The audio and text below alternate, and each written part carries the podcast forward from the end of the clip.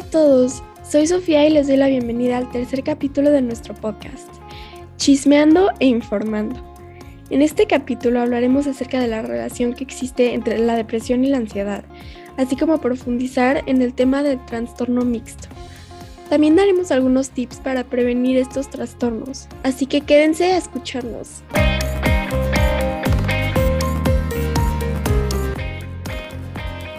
Como ya saben, la ansiedad y la depresión son dos trastornos diferentes, pero que tienen una gran comorbilidad. Primero, definamos qué es comorbilidad. De acuerdo a la OMS, esta es la presencia de dos o más enfermedades en una misma persona. Y en este caso hablamos de dos o más trastornos mentales que se pueden presentar en el individuo. También se conoce como morbilidad asociada y otro punto importante es que las enfermedades o trastornos con comorbilidad pueden ocurrir al mismo tiempo o uno después del otro. Ahora que sabemos qué es comorbilidad, podemos explicar la relación entre los trastornos depresivos y de ansiedad. Estos dos trastornos se disparan con diversos eventos. La ansiedad activa el sistema de alerta que provoca una hiperactivación, sobreexcitación y anticipación a las actividades que están por venir, mientras que la depresión aparece cuando se vive un hecho como un fallo o una pérdida y provoca una falta de energía y empuje vital. Sin embargo, tienen algunos rasgos en común, de los cuales los principales serían las sensaciones de culpabilidad, irritabilidad, bajo estado de ánimo, dolor emocional elevado, indefensión y baja autoestima Aparte de estas similitudes, la ansiedad puede presentarse como un síntoma de depresión clínica o viceversa. La depresión puede ser un síntoma de la ansiedad. También puede suceder que se desencadene una depresión a causa de un trastorno de ansiedad.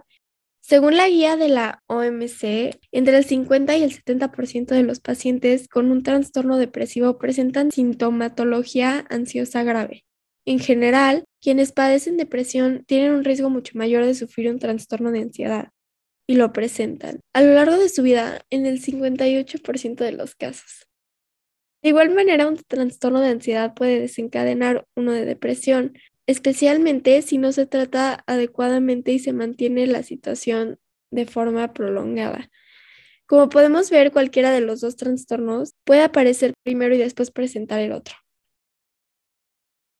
También hablaremos acerca del trastorno mixto. ¿Ustedes sabían que existe un trastorno ansioso depresivo en el cual los síntomas de ambos trastornos aparecen en partes iguales y ninguno de los dos predomina? Pues ahora lo saben y hablaremos más a fondo acerca de esto. El trastorno se caracteriza por la combinación de síntomas característicos de la ansiedad y depresión sin que predomine uno sobre el otro en partes iguales y con la misma intensidad, por lo que no está justificado un diagnóstico por separado. Hay menos ansiedad que en la ansiedad generalizada, menos depresión que en los pacientes con episodios depresivos mayores y sobre todo mayor frecuencia de algunos síntomas como dificultades en la concentración, trastornos de sueño y pérdida de autoestima. Los principales indicios son pérdida de interés, incapacidad de experimentar placer, insatisfacción un estado de ánimo bajo, sentimientos de preocupación excesiva, irritabilidad y nerviosismo, entre otros. También puede presentarse dificultad para concentrarse, fatiga, llanto fácil, sensación de peligro, desesperanza, pesimismo y sentimientos de inutilidad. Para la identificación de este trastorno, deben de presentarse los síntomas antes mencionados en el mismo espacio temporal, por lo menos durante un mes, este aspecto es fundamental para poder diferenciar el trastorno mixto de un trastorno de ansiedad o depresión con sintomatologías propias de otras afecciones. En resumen, estas personas presentan un estado de ánimo depresivo, es decir, anedonia, que es falta de energía y empuje, que se mezcla con angustia, tensión, irritabilidad y preocupación excesiva e irracional. También aparecen, aunque sea de forma intermitente, síntomas como temblores, molestias intestinales o taquicardia. Como muchos problemas de salud mental, el diagnóstico del trastorno ansioso depresivo suele realizarse de forma tardía porque el individuo, a pesar de vivir en un estado constante de angustia que deteriora estilo de vida social y laboral y afecta su cuidado personal, no cree que sea lo suficientemente grave como para acudir a consulta. De hecho, muchas veces se llega al diagnóstico por los problemas asociados que genera, como el insomnio más que por el trastorno en sí. El tratamiento para este trastorno se realiza a través de farmacoterapia y también puede realizarse a través de psicoterapia, con el fin de disminuir los síntomas, promoviendo la cura a través de las palabras.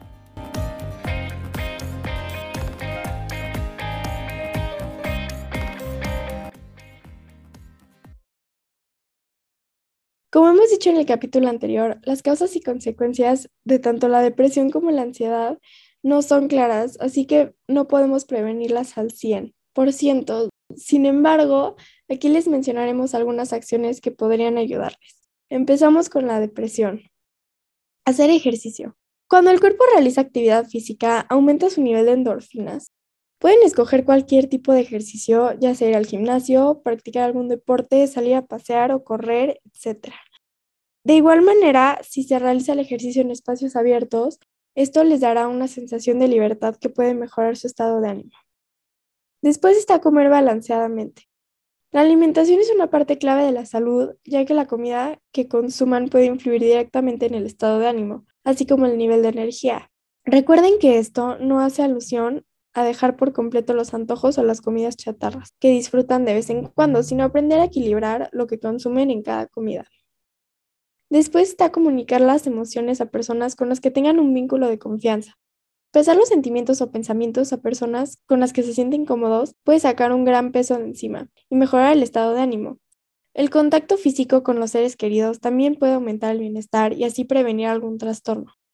Después está escribir un diario. Si no tienen a alguien con quien puedan hablar de sus sentimientos, lo mejor sería escribir en una libreta sus pensamientos y emociones. Luego, no compararse con los demás. Cada persona es diferente, no hay dos iguales en este mundo. Así que en vez de compararse con los demás, es mejor hacerlo con su yo del pasado y así ver en lo que han mejorado. De igual manera es importante no darle mucha importancia a lo que los demás piensan acerca de ustedes, así como ser lo más objetivo posible al momento de recibir una crítica, ya sea constructiva o no. Esto ayudará a que no haya consecuencias negativas en la autoestima. Luego está organizar las obligaciones. Utilizar un calendario o agenda para planificar las actividades pendientes puede ayudar a mantener los niveles de estrés al margen, ya que si saben qué tienen que hacer y cuándo lo tienen que hacer, será más fácil que dejar todo hasta el final y preocuparse por eso. Dormir lo que el cuerpo necesite. Dormir bien afecta directamente el bienestar emocional. La cantidad de sueño necesaria depende de varios factores, siendo la edad el principal factor. Para adolescentes lo recomendado es dormir de 8 a 10 horas, mientras que para los adultos es entre 7 a 9 horas. También es importante cuidar la calidad de sueño, es decir, que no se despierten repetidas veces en la noche para que este sea un sueño reparador. Y por último, hacer lo que les dé felicidad. Si notan que se sienten tristes o ansiosos, pueden poner en práctica actividades que los hacen sentir bien y podrían regresarlos a un estado de estabilidad emocional de igual manera, si no están seguros de qué es lo que les hace felices, pueden intentar varias actividades y descubrir nuevas cosas acerca de su persona. Sigamos con la ansiedad, ya que esta es una reacción que se presenta constantemente cuando la persona sufre de estrés o cuando los recursos que tiene para atender la situación superan las demandas. Una manera de prevenir la ansiedad o reducir esta reacción es primero prevenir el estrés. Para esto es necesario saber qué es el estrés y cuáles son sus efectos. El estrés es un sentimiento de tensión física o emocional, la reacción de un desafío o demanda. Sus efectos son variados y pueden presentarse tanto en lo físico, como dolores de cabeza, tensión o dolor muscular, fatiga, etc., como en lo emocional, en la inquietud, falta de motivación, irritabilidad o tristeza, e incluso en el comportamiento, como arrebatos de ira, aislamiento social, consumo de comida en exceso, entre otros. Hay que aprender a manejar el estrés con diferentes estrategias que están basadas en aprender a pensar, relajarse, a cambiar la conducta y los hábitos para de esta manera manejar la salud. Además de eso, les daremos algunos otros tips. El primero es reducir el consumo de cafeína, refrescos de cola y chocolate.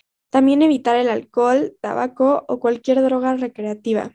También puedes practicar técnicas de relajación como meditación ejercicios de respiración profunda, baños largos, masajes, aromaterapia, practicar yoga, etc. dedicar tiempo a actividades de ocio, planificar y establecer rutinas, pero también prepararse para los cambios y aprender cosas nuevas. Y bueno, esto sería todo por hoy. Esperamos que les haya gustado y hayan aprendido, aunque sea un poco más, sobre estos trastornos. Los invitamos a dejar un comentario o aporte al tema, así como a suscribirse y compartirlo si les gustó. Gracias por brindarnos de su tiempo y atención. Recuerden que su salud mental es una parte muy importante, así que cuídense mucho. Nos vemos en el siguiente capítulo.